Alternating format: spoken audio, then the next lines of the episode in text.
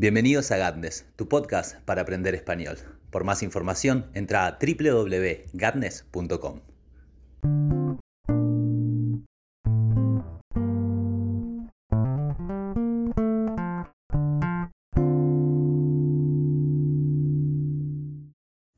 todos, ¿cómo están? Bienvenidos nuevamente a Gatnes. Espero que estén muy bien. Bienvenidos a este podcast de la tercera semana y por ende el tercer episodio. Y el día de hoy vamos a hablar un poco sobre el modo subjuntivo. Vamos a enterarnos de qué es y cuáles son sus aplicaciones en general y vamos a tratar de hacer de alguna forma muy amena y agradable el aprendizaje de este modo verbal un poco más fácil. Así que eso es lo que tengo para hoy. Y les quiero decir, ahora vamos a escuchar a modo de disparador el vocabulario de esta semana. Y una vez que lo escuchemos vamos a ponernos a conversar sobre eh, cómo fue que se utilizó el subjuntivo allí y a partir de eso vamos a sacar diferentes em, herramientas para pensar mejor el modo subjuntivo y a partir de entonces poder utilizarlo de forma regular, con confianza y sobre todo con seguridad. Así que los dejo con el audio y del otro lado del audio voy a estar esperándolos para hablar un poco sobre el modo subjuntivo. Lo que realmente le interesaba de la cocina no era tanto el cocinar como el soñar y pensar mientras cocinaba. Sus pensamientos volaban de aquí para allá. Ojalá ya fuera martes, así voy al cine. Si alguien inventa una máquina del tiempo, es posible que viaje al pasado. Otras veces, caminando frente a la fábrica, pensaba, espero que alguien cree una máquina de imprimir postres en tres dimensiones. A veces se preguntaba cómo vivirían sus estrellas favoritas, pensaba en Messi y se decía, Seguro tenga una habitación para cada balón de oro. Y otras veces se decía, tal vez él puede meter un gol de arco a arco sin distancia y de taquito. En otras ocasiones pensaba en el pasado y se decía a sí mismo, capaz los dinosaurios herbívoros no fuesen tan temibles como imaginamos. Lo gracioso de todo esto es cuando compartía sus dudas con otros, porque era muy posible que creyeran, este está siempre en las nubes. Bienvenidos todos nuevamente, estamos del otro lado del vocabulabras y acabamos de ver que a nuestro personaje le gustaba cocinar, pero no tanto por cocinar, sino porque se podía poner a pensar en diferentes cosas y a imaginarse diferentes posibilidades. Mm, decimos nosotros que para lograr decir estas cosas irreales, que son hipotéticas o que tal vez ni siquiera existen, em, se utiliza en general el modo subjuntivo. Mm, para afirmar algo tan fuerte como esto hay que tener alguna clase de prueba. Y em, la tenemos. Así que a todos los sensores de la palabra ajena, con que esas se tenían. bueno, no, vamos más en serio. El hecho es que sí, tenemos pruebas para demostrar que esto es un modo especial del lenguaje, pero no podemos decir que algo es un modo del lenguaje sin saber qué es un modo. Em, ¿Qué es un modo verbal? Primero que nada, vamos a fijarnos, es un modo verbal. O sea que acontece a los verbos. No le pasa a un sustantivo estar en cierto modo verbal, sino que es el verbo el que muestra cuál es el modo verbal en el cual se está diciendo alguna acción.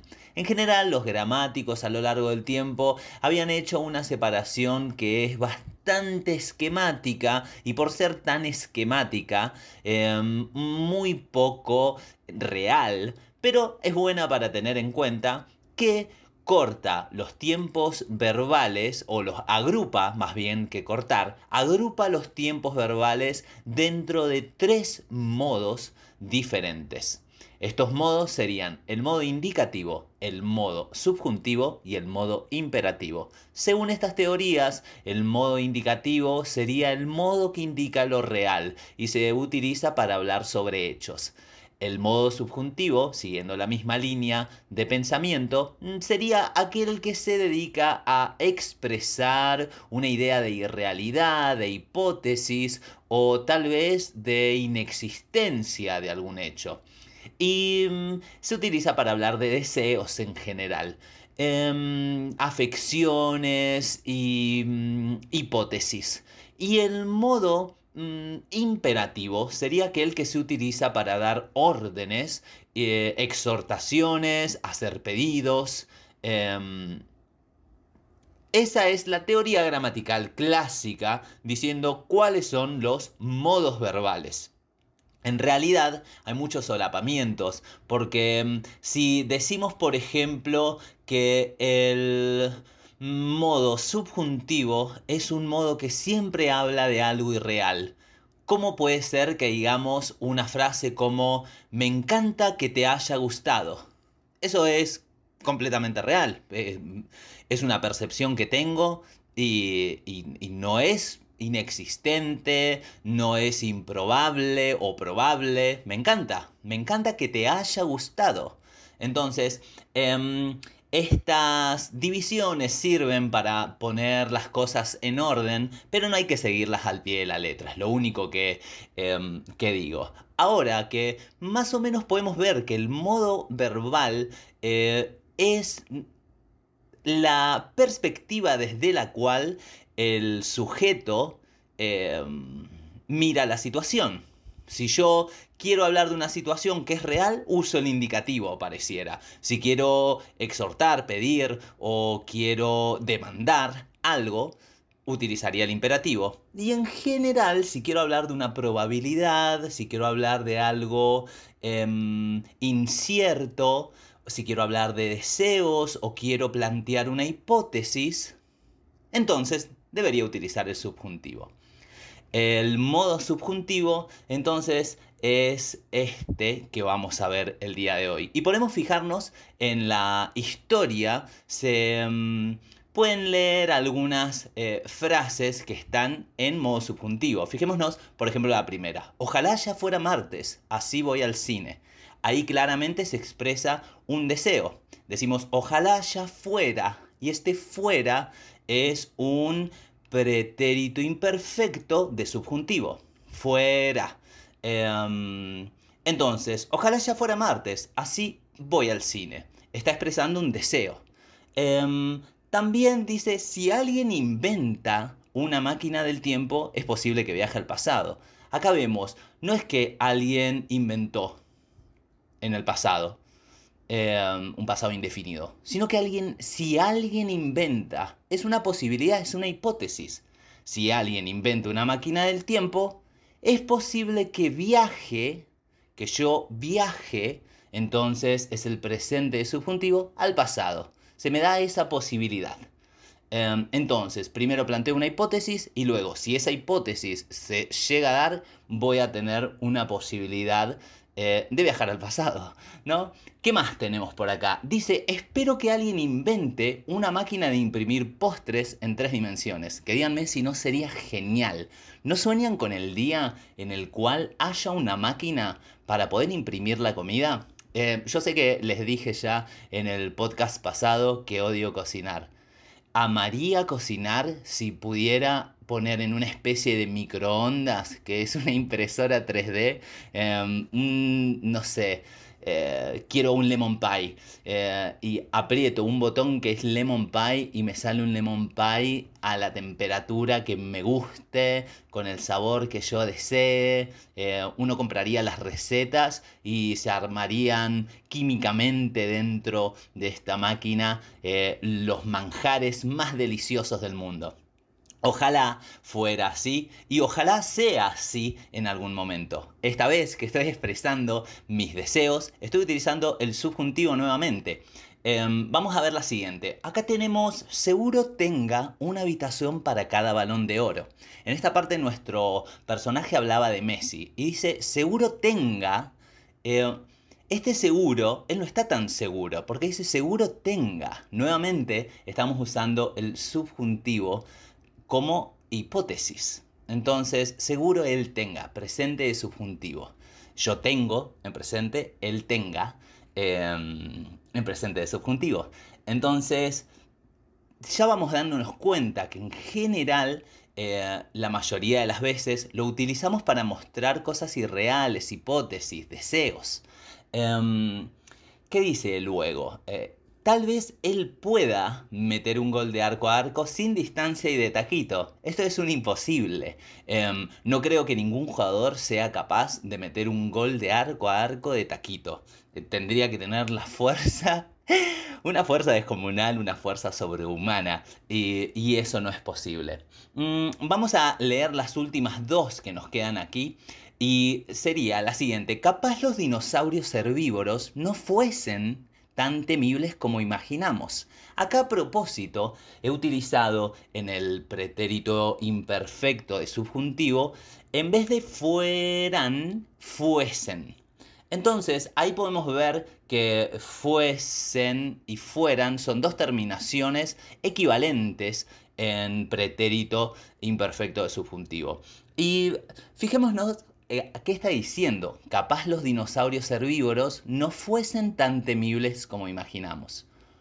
Nuevamente, lo que estamos em, diciendo es una hipótesis. Tal vez, capaz, yo no estoy seguro. Em, entonces, eh, nuevamente, lo utilizamos para plantear algo probable, no completamente cierto. Y acá vemos, este está siempre en las nubes. Este está siempre en las nubes. En realidad, esta es un dicho más que una frase de subjuntivo, porque es un dicho que significa estar en las nubes, es tener la cabeza en cualquier parte, estar pensando cualquier cosa, y esto era lo que los amigos pensaban de él después de que él dijera tantas cosas locas. En fin, el hecho es el siguiente, muchísimos estudiantes de español alrededor del mundo encuentran problemas a la hora de entender cuáles son los usos del subjuntivo.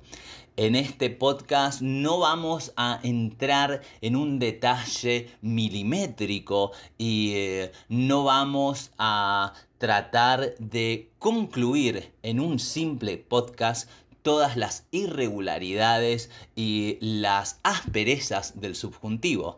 Pero sí podemos em, fijarnos algunos usos que sean divertidos y que nos sirvan para eh, recordar algunas estructuras. Por ejemplo, se me ocurre que cuando mm, utilizamos el pretérito perfecto de subjuntivo, em, podríamos llegar a ser lo siguiente. Por ejemplo, mm, imagínense que alguien quiere ser intrigante.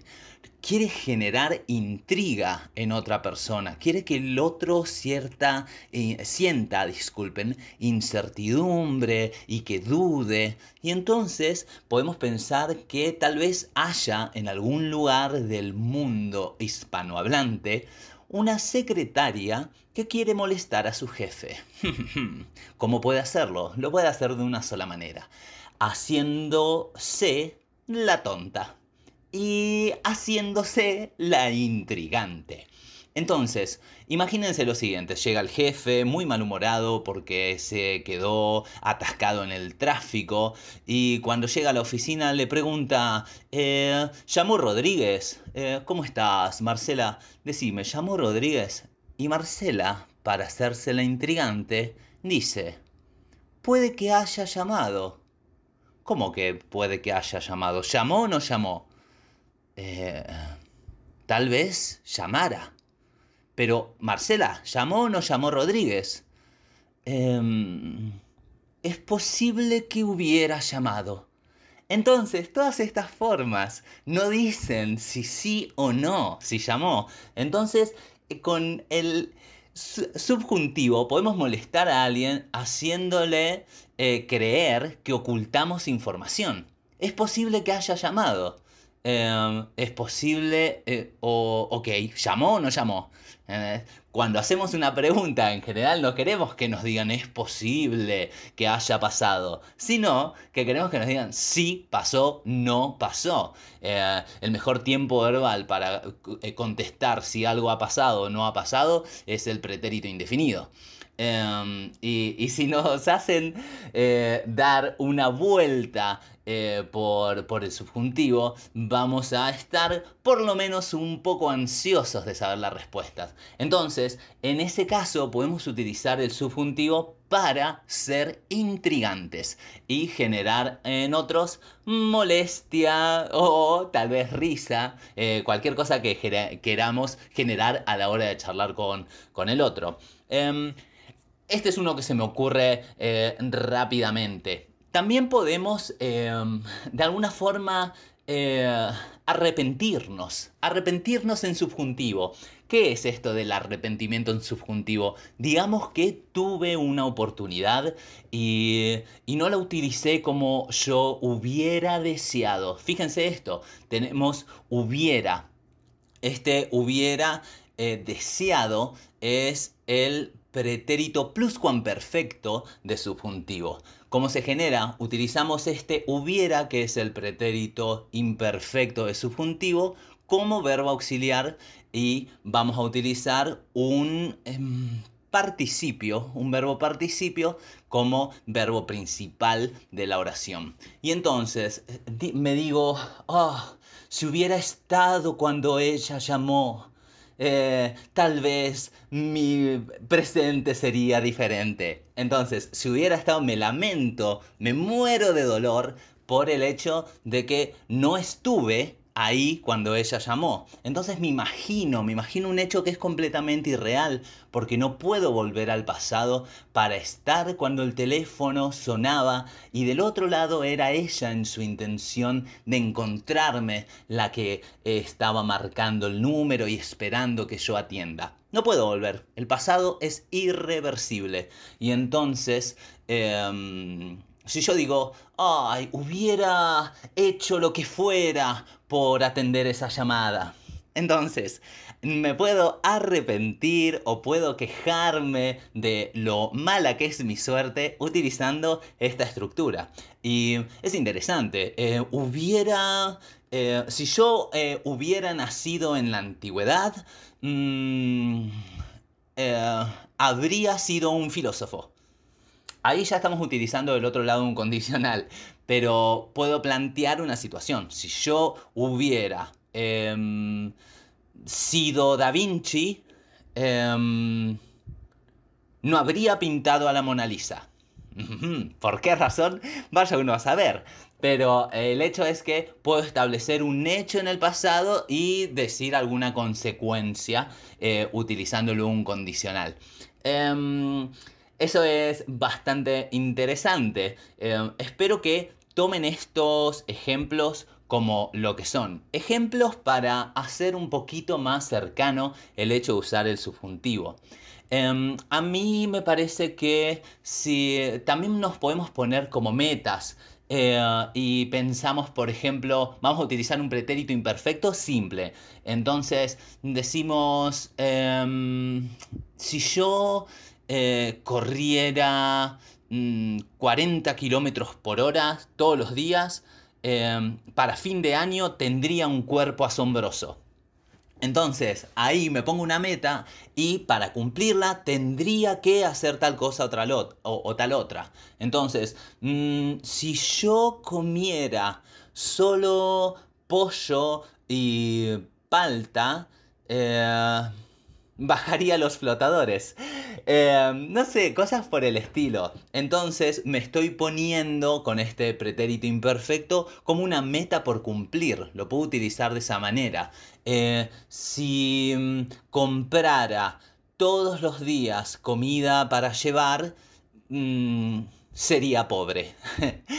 Em, por ejemplo, este es otro uso que se puede llegar a utilizar.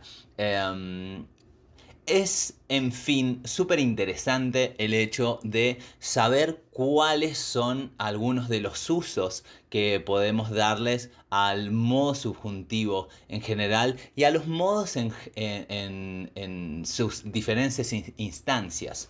Em, pero como hoy trabajamos el subjuntivo, vamos a ver, por ejemplo, el presente de subjuntivo. Em, con un verbo que termina en ar, amar. Em, yo ame. Tal vez ame jugar a las bolitas, pero como nunca lo hice, no lo sé. Entonces, tal vez ame, no lo estoy dando por seguro, es capaz ame. Em, mm, un verbo que termina en er o que termine en, ir. Eh, mm, es posible que coma un montón esta noche porque hoy no comí nada. Mm, otra vez, es nada más que una posibilidad, es algo hipotético. Em, tal vez coma, espero que coma ese pequeño perrito. Lo encontré tan mal en la calle y quiero que se recupere. Espero que coma. Esa es la estructura que estuvimos viendo el martes en, nuestros martes estáticos. Eh, espero que coma. Em, entonces, em, espero que coma. No, fue en el morfológico del miércoles, disculpen. Puedo cometer errores como todas las personas. y entonces, em, pretérito imperfecto, amara, comiera, viviera. Eh, un futuro imperfecto, amare, comiere, viviere. Esto es bastante interesante porque el futuro de imperfecto casi no se em, usa. En general en la lengua viva se ha perdido y solo se encuentran ejemplos de, del ámbito jurídico. Eh, entonces es importante estudiarlo y saber utilizarlo, poder formar una oración con él, pero si ustedes están aprendiendo español, quieren hacer oraciones en modo subjuntivo, les toca hacer en futuro perfecto o futuro imperfecto, eh, no se vuelvan locos porque los van a utilizar en tan pocas ocasiones que, que no vale la pena estar diciendo, ay, no, no lo puedo hacer bien, eh, jamás aprenderé el subjuntivo. Em, se, los digo por experiencia propia, porque como un hablante nativo de esta lengua, sé que hay ciertos, em, ciertos tiempos verbales que han caído en desuso. Eh, pertenecen a épocas pasadas de la lengua que no se dan tan a menudo en el presente. Y em, vamos a ver, por ejemplo, si decimos eh, hubiera amado, hubiera comido, ya teníamos ejemplos para eso. Por ejemplo, em, mm, generalmente es eso, algo en el pasado que tendría que haber pasado de cierta manera, pero no pasó así. Eh, digamos que alguien va a mi casa eh, mm, a, buscarme para salir a algún lado y, y yo no atiendo la puerta. Se ven las luces prendidas, pero yo no salgo a atender. Entonces se enoja conmigo, me escribe un mensaje, sé que estabas en tu casa y que no me atendiste. Y entonces digo, pero estás loco. Si hubiera estado, te hubiera atendido. Entonces, si hubiera estado, eh, te habría atendido también. Em, que esa sería la forma más correcta de utilizar un condicional luego. Si hubiera pasado tal cosa, esa, esa es la condición, eh, habría hecho tal otra. Eh, sí, sí, exactamente es así. Em, entonces, es Espero que eh, ustedes puedan utilizar con soltura estas formas. Yo les digo, lo mejor que se puede hacer es sí, estudiar particularmente un modo verbal, estudiar un tiempo verbal em, para saber cuál es la estructura gramatical adecuada que se debe hacer, que se debe utilizar en cada momento. Pero a la hora de aprender una lengua extranjera, lo mejor que uno puede hacer es escuchar la lengua viva, escuchar la lengua hablándose por sus nativos. Porque de esa manera nos damos cuenta de qué forma se utiliza en general.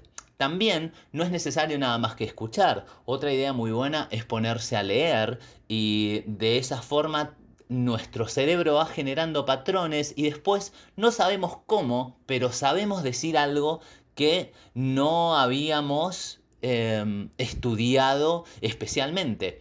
Y eso es algo que da la exposición a la lengua que queremos aprender.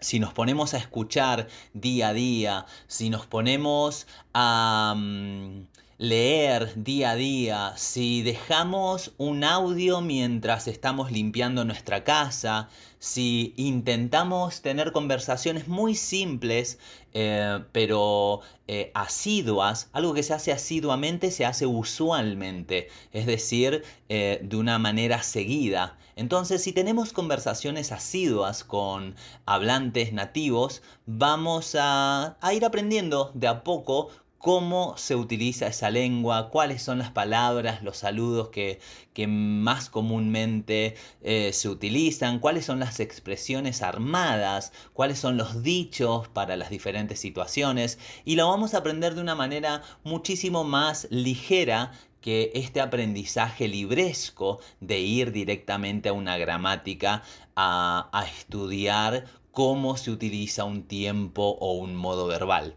Yo no digo que no sea necesario em, estudiar la gramática, pero es, em, es mejor estar haciendo ambas cosas, de tanto en tanto tomar una estructura gramatical como objetivo de aprendizaje para realmente volverse em, diestro en su uso. Volverse diestro es una expresión que significa volverse bueno, volverse hábil.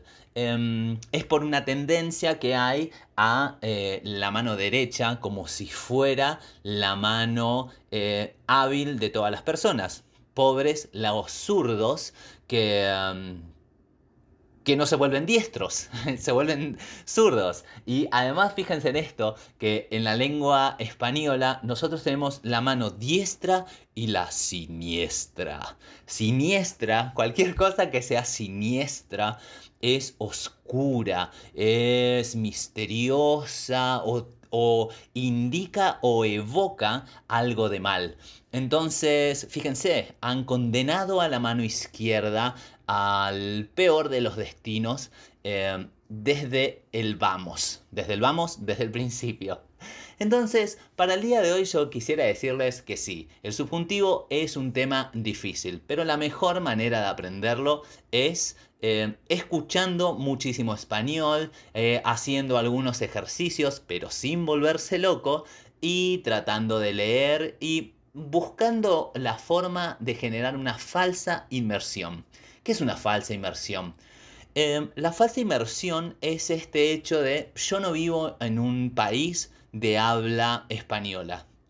Lo mejor que puedo hacer es intentar estar expuesto el mayor tiempo posible a la lengua que quiero aprender. Entonces, escucho un podcast mientras viajo en subte o mientras estoy limpiando, como decía hace un rato. Cuando tengo un tiempo libre, intento leer algún texto o algún artículo en el idioma de, mi preferencia y el que quiero aprender, cambio el teclado de mi celular y también de, cambio la configuración de mi teléfono para que el lenguaje principal sea el español y cosas por el estilo que van ayudando a que eh, podamos aprender una lengua de una forma un poco más natural.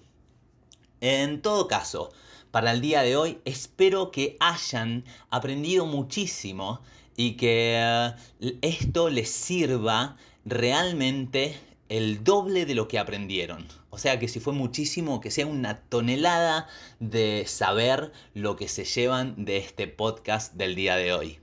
Y en todo caso, si ustedes tienen cualquier duda, quieren conocer un modo o un tiempo verbal en particular o cualquier cosa que deseen, no duden en preguntarme eh, porque acá estoy para serviros.